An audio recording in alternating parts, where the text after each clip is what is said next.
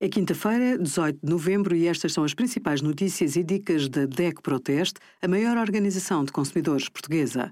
Hoje, em DECO.proteste.pt, sugerimos os passos para assinar um documento à distância e autenticar-se com a chave móvel digital, as diferenças entre a batata comum e a batata doce, bem como os benefícios de ambas na dieta diária e o nosso simulador que compara o preço de todos os medicamentos e lhe indica o mais barato seja de marca ou genérico.